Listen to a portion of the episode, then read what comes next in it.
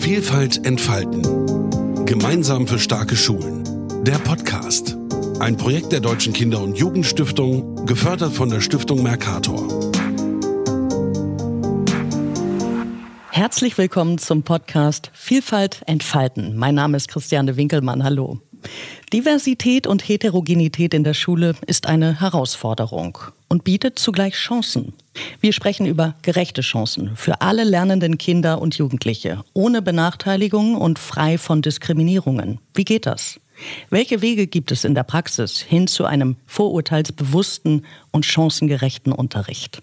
Darum geht es beim Projekt Vielfalt entfalten, das die Deutsche Kinder- und Jugendstiftung ins Leben gerufen hat. Zusammen mit den Kultusministerien der vier Bundesländer Brandenburg, Sachsen, Hamburg und Schleswig-Holstein. Über 40 Schulen machen mit.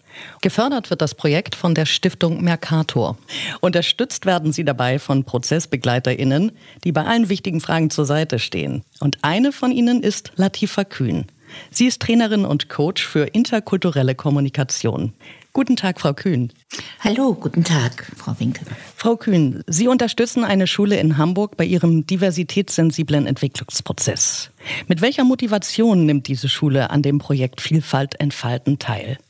Die Motivation ist sehr hoch. Ich kann sie folgendermaßen beschreiben. Es handelt sich um ein Team, eine AG, die sich diesem Thema angenommen hat. Und bei unserer ersten Sitzung war ich ganz angetan, denn das ist ein Team, das besetzt ist mit lauter Köpfen, die sich unheimlich auch fachlich mit dem Thema beschäftigt haben und auch wissenschaftlich sich damit befasst haben und wirklich up-to-date waren die besten Bücher auf dem Tisch liegen hatten, aber auch eine Haltung, die sehr wohl und wertschätzend der Schülerschaft gegenüber war. Das hat mich sehr fasziniert, dass sich da so eine Gruppe gefunden hatte, die einfach mit dieser Fachlichkeit, aber auch mit dem Herzen am rechten Fleck gefunden hatte. Das war für mich natürlich einladend, einfach weil es als Prozessbegleitung ein Privileg ist mit diesem hohen Maß an Fachlichkeit und ich würde einfach auch sagen Menschlichkeit zusammenarbeiten zu dürfen. Da würde ich gerne nachhaken, mit welchen Themen oder Fragen beschäftigt die Schule sich denn ganz besonders? Ja, ich denke, die Themen drängen sich auf. Die Schülerschaft ist sehr heterogen und an vielen Stellen auch sozial benachteiligt und wenn man sich das Diversity-Rad anschaut, dann sind da mehrfach Benachteiligungen.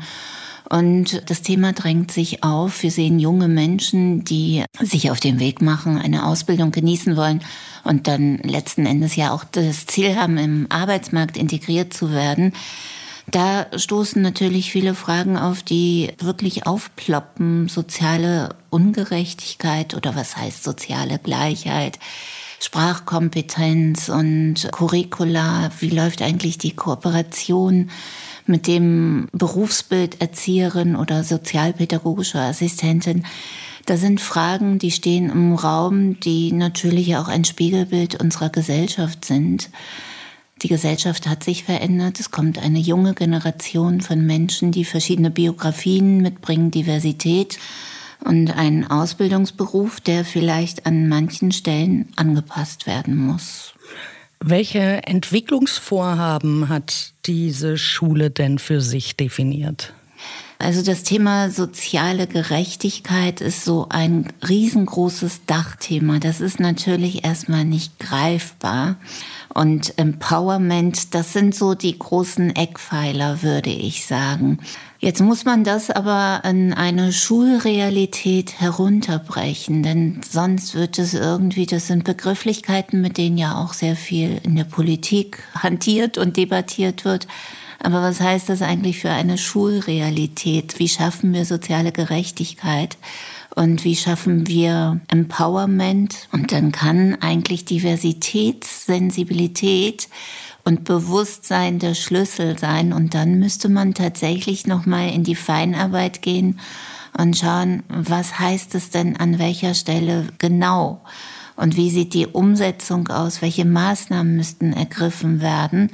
Äh, insofern ist es also erstmal ein großes Thema, was aber dann wirklich heruntergebrochen wird auch tatsächlich. Mhm. Wie hat die Schule denn ihre Vorhaben aus dieser Vielzahl herauspicken können und finden können? Und wie war Ihre Rolle dabei? Meine Rolle ist, in die Prozessbegleitung zu gehen und das ist auch manchmal leichter gesagt als getan, denn so in der Beraterinnenrolle bin ich Beraterin, bin ich Moderatorin, bin ich Prozessbegleiterin. Manchmal verschwimmen die Grenzen. Da muss man sich selbst auch erstmal finden. Weil wenn man sonst in Aufträgen ist und sehr mit seinem Wissen und seiner Haltung dominiert, manchmal ist das ja gewünscht, aber ich habe für mich einfach auch in diesem Auftrag gelernt, ich bin in einer begleitenden Rolle und der liegt in der AG Vielfalt und in dieser Gruppe, die sich gefunden hat. Also Insofern habe ich mich da auch erstmal einspielen müssen. Das ist mir aber, glaube ich, gelungen. Ich habe es gelernt, mich zurückzunehmen und vielleicht an empfindlichen Stellen nochmal meine Erfahrungen zu teilen. Mhm. Das war so der Prozess auch, was uns in der Kooperation und auch die Entwicklung unserer Zusammenarbeit anging. Die Themen selbst hat natürlich die AG für sich definiert und an einer Schule geht es immer darum, nach meinem Verständnis und meinem Erleben, eine Schulleitung für sich und das Thema zu gewinnen und auch ein überzeugtes Kollegium als Rückgrat zu haben. Und das ist dieser AG tatsächlich auch sehr gelungen. Die Schule ist, ich würde sagen, wenn alle Schulen so weit wären, ich will keiner Schule etwas Schlechtes nachsagen, aber viele Schulen möchten und können nicht. Das sind so viele verschiedene Faktoren, die damit reinspielen. Aber diese Schule, ich würde ruhig mal von ihr schwärmen wollen. Dieser Schule ist es gelungen, eine wohlgesonnene Schulleitung und ein interessiertes und unterstützendes Kollegium im Rücken zu haben. Und auf dieser Basis hat es etwa eine pädagogische Jahreskonferenz im Mai diesen Jahres gegeben, wo viele verschiedene Bildnerinnen dort waren. Es hat eine sehr gute Keynote gegeben von meiner sehr geschätzten Kollegin Frau Dr. Rita Panisa, wo es um Anti-Bias in der Schule geht, einer vorurteilsbewussten Schule. Und daraus haben sich natürlich viele Unterthemen entwickelt, die in Workshops behandelt wurden. Und diese Workshops haben natürlich wieder neue Fragen aufgerissen. Mhm. Und aus diesen Impulsen ergeben sich immer wieder im Dominostein neue Themen oder Bedarfe, etwas zu vertiefen, zu hinterfragen und zu entwickeln. Das ist eine Reise, auf die man sich begibt. So ein Prozess dauert über Jahrzehnte, würde ich sagen. Wir können nicht von heute auf morgen eine diversitätssensible Schule wie Phönix aus der Asche schaffen, sondern es ist ein Entwicklungsprozess, es ist ein Change-Prozess, der sehr viel mit Haltung zu tun hat, mit Strukturen zu tun hat, mit dem Wohlwollen der Politik zu tun hat. Und natürlich, das darf man nicht vergessen, wir reden immer zuletzt über die Schülerschaft, denn um die geht es ja. Eine Schülerschaft, die sich auch engagiert und Lust hat, auf diese Reise zu begeben. Und daraus ergibt sich eben auch dieses Thema Empowerment und auch Partizipation. Wenn wir Menschen, um die es geht, befähigen, ihre eigenen Interessen in die Hand zu nehmen und aktiv, proaktiv den Schulalltag und die Schulentwicklung mitzugestalten, dann finde ich, ist die halbe Miete schon bezahlt. Die halbe Miete. Ja, Sie haben gesagt, das ist ein Prozess. Kann der überhaupt enden? Warum sollte er enden? Also, ich finde, Dinge, die enden, entwickeln sich nicht mehr. Und ich glaube, auch die Diskussion wird sich immer wieder ändern. Wenn man mal überlegt, vor 20 Jahren hat man noch den Begriff der Ausländerpädagogik gerne genutzt. Dann kam der Begriff der Interkulturalität auf. Heute spricht man von Diversität, Sensibilität und Anti-Bias wir als Menschen, das wäre jetzt meine These, sind immer wieder auf der Suche nach Antworten, das eigene und das Fremde zu beschreiben. Letzten Endes ist das ja die Gretchenfrage. Wer bin ich und wer gehört dazu und wer ist anders? Und in dieser Grundfrage versuchen wir immer wieder neue Antworten zu geben. Ein Prozess, der also wahrscheinlich immerwährend ist. Zurück ganz konkret zu der Schule, die Sie begleiten. Was hat diese Schule seit ihrer Begleitung schon Konkretes umsetzen können? Was läuft gut?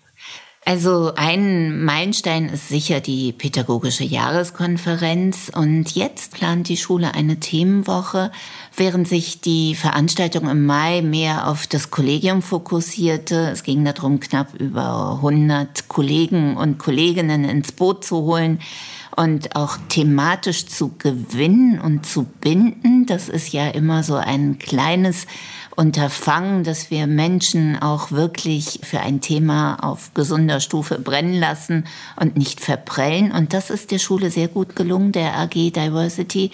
Und jetzt steht eine Themenwoche bevor, die auch gut geplant wurde und auch ganz viele Anknüpfungspunkte zur pädagogischen Jahreskonferenz hat. Bildnerinnen wurden eingeladen, die jetzt sich auch explizit mit der Schülerschaft beschäftigen und die Themen und Workshops auch für die Schülerschaft öffnen. Das heißt, wir arbeiten insofern nicht nur mit dem Kollegium, sondern auch tatsächlich mit der Schülerschaft und diese Themenwoche gibt auch nochmal die Möglichkeit zur Bedarfsanalyse. Was wünschen sich eigentlich die Schülerinnen und Schüler? Und an welcher Stelle können wir da anknüpfen und auch bedarfsgerecht weiterarbeiten? Es ist immer ganz interessant, das sehe ich in verschiedenen Beraterinnen-Situationen. Man glaubt immer zu wissen, was andere brauchen ohne diejenigen, die es betrifft, auch tatsächlich zu fragen. Und insofern denke ich, ist das diese Themenwoche, die ansteht, einfach nochmal wirklich die Gelegenheit gibt, den Puls zu hören. Worum geht es eigentlich den Schülerinnen und Schülern? Ja, der Puls. Da haben Sie jetzt einen ganz wichtigen Punkt angesprochen.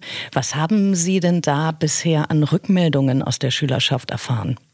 Also ich als Prozessbegleiterin und die AG, wir sind natürlich mit dem Thema befasst, dass wir die Schülerschaft nicht aus den Augen verlieren. Man steigert sich so in Themen rein und glaubt also jetzt für sich Konzepte entwickelt zu haben und auch zu wissen, was gut ist. Aber bei den Bedarfen steht wirklich diese Themenwoche oben an, um da wirklich reinzuhören. Ich selbst habe die Schülerschaft hm, in meinen Terminen am Rande erlebt, eine große Gruppe von vielen jungen Menschen, die da wirklich auch das Abbild unserer Gesellschaft wiedergeben in dieser Vielfalt und auch in dieser Dynamik, also faszinierend. Aber ich könnte Ihnen jetzt nicht zu diesem Zeitpunkt sagen, das braucht die Schülerschaft. Da bin ich ganz gespannt, was da kommt, was Schüler und Schülerinnen melden wie sie sich Schule, moderne Schule vorstellen, wie sie sich ihr Arbeitsleben vorstellen. Und es ist ja auch, das ist nicht ganz unwichtig, eine Schülerschaft, die in ihrem Leben wenig Privilegien genossen hat. Mhm.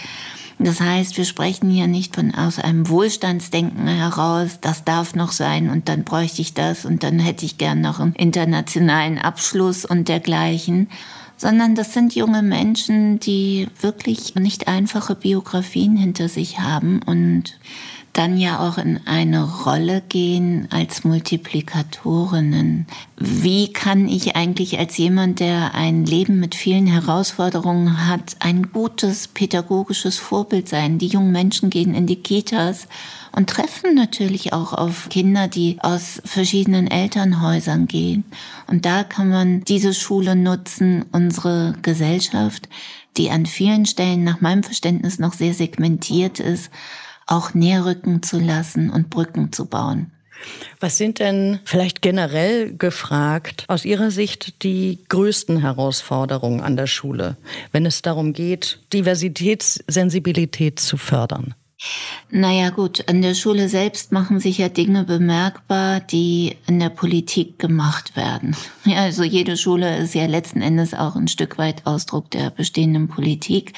Und welche Herausforderungen machen sich bemerkbar? Also was ich zum Beispiel interessant finde, Benotung. Mhm. Wie benote ich jemanden, der zwar die Leistung erbringt, rein formal, also ich würde sagen, wenn jemand imstande ist, gut mit einem Kind spielerisch in den Kontakt zu kommen, als Beispiel, ich bin ja nicht Pädagogin, aber aus meiner Beraterin und Prozessbegleiterinnenrolle, aber in der Sprachkompetenz vielleicht hinterherhinke oder vielleicht kein Protokoll schreiben kann, wie es sein soll, Wonach wird denn da bewertet? Also ich finde, eine große Herausforderung ist das Benotungssystem an sich. Mhm. Dann finde ich es auch interessant, sich nochmal die Curricula anzuschauen. Das war auch übrigens ein Thema auf der pädagogischen Jahrestagung. Wie sehen eigentlich Lehrinhalte aus? Wie sehen eigentlich pädagogische Inhalte aus? Was ist denn eigentlich gute Pädagogik? Und was wird eigentlich in den Lehrbüchern redupliziert? Haben wir das weiße mittelschichtige Elternhaus, was als ein gutes Elternhaus in einer guten gute Nachtgeschichte auftaucht? Oder haben wir eine gesellschaftliche Vielfalt, die sich auch mit den Herausforderungen in den Lehrbüchern stellt?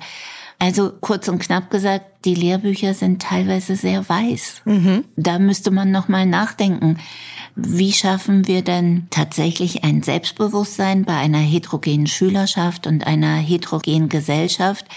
wenn die Lehrbücher noch auf ein Selbstbild einer Gesellschaft zurückgreifen, die vielleicht die Mitte der Gesellschaft in den 70er Jahren beschreibt oder dergleichen.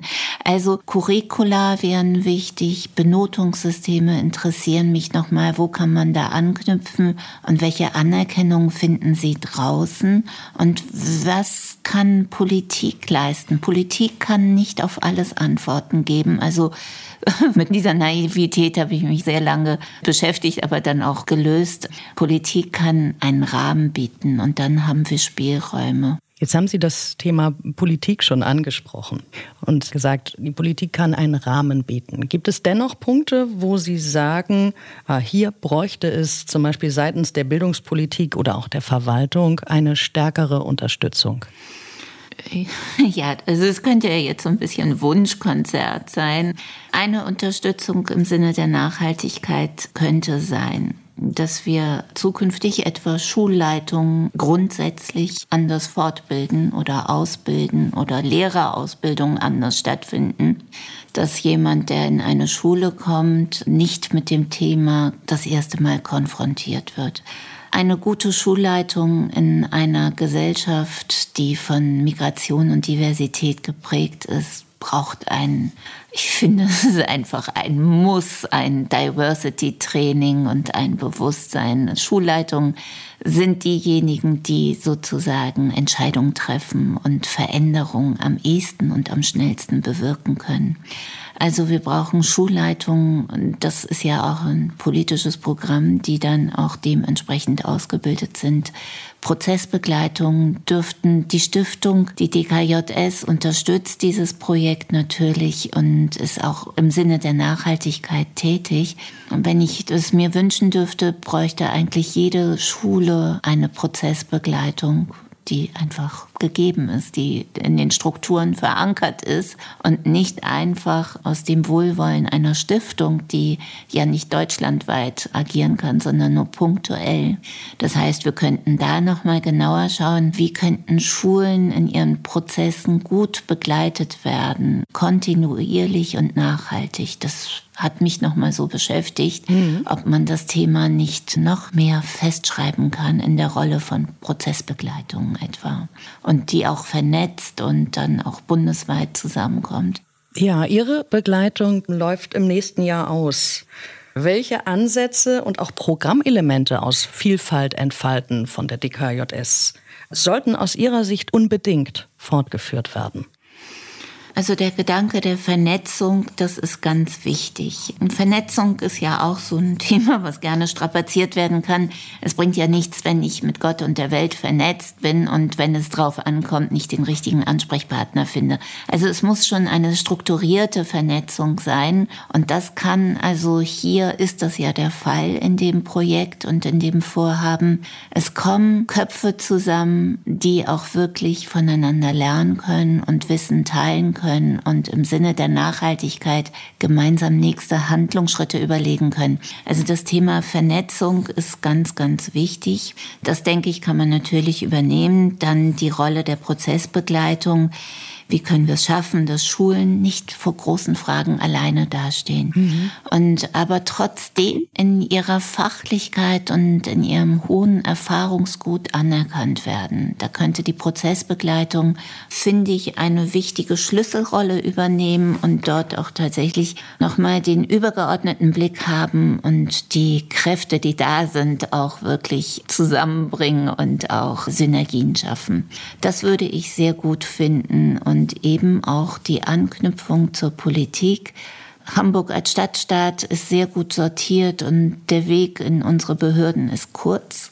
An Flächenstaaten ist das ein bisschen anders. Bis man ins Ministerium reinkommt, dauert das ein bisschen. Mhm. Und da würde ich es gut finden, dass der Weg in die Politik und zu den Ansprechpartnern kurz ist und auch gut ist. Ich habe da keine schlechten Erfahrungen zur Politik gemacht, aber es ist eben die Frage der Kommunikation und der Nachhaltigkeit. Und da kann eben gute Vernetzung und eine Politik der offenen Tür und der Teilhabe auch wichtig sein.